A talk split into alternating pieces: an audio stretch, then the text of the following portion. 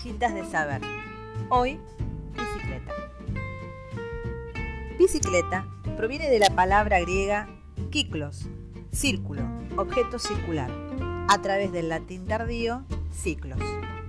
Con esta palabra y el prefijo latino bi, se formó la voz inglesa bicyclette, que pasó al francés sin cambios, aunque muy pronto los franceses prefirieron adoptar su diminutivo, bicicleta. Esta forma fue adaptada a bicicleta por el español, el portugués, el catalán y el rumano.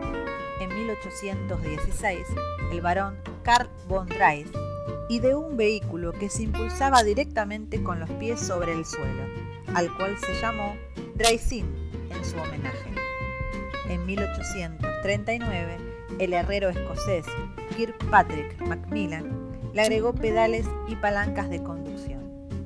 Más tarde, Pierre Michaud y su hijo Ernst introducieron pedales sobre una de las ruedas y aumentaron considerablemente el diámetro de la rueda delantera, que llegó hasta un metro y medio.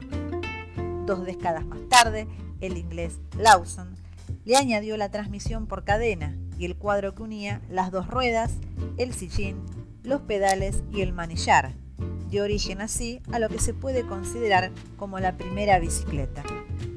El nuevo vehículo se completó en 1887 cuando el veterinario irlandés John Boyd Dunlop inventó el neumático y la válvula.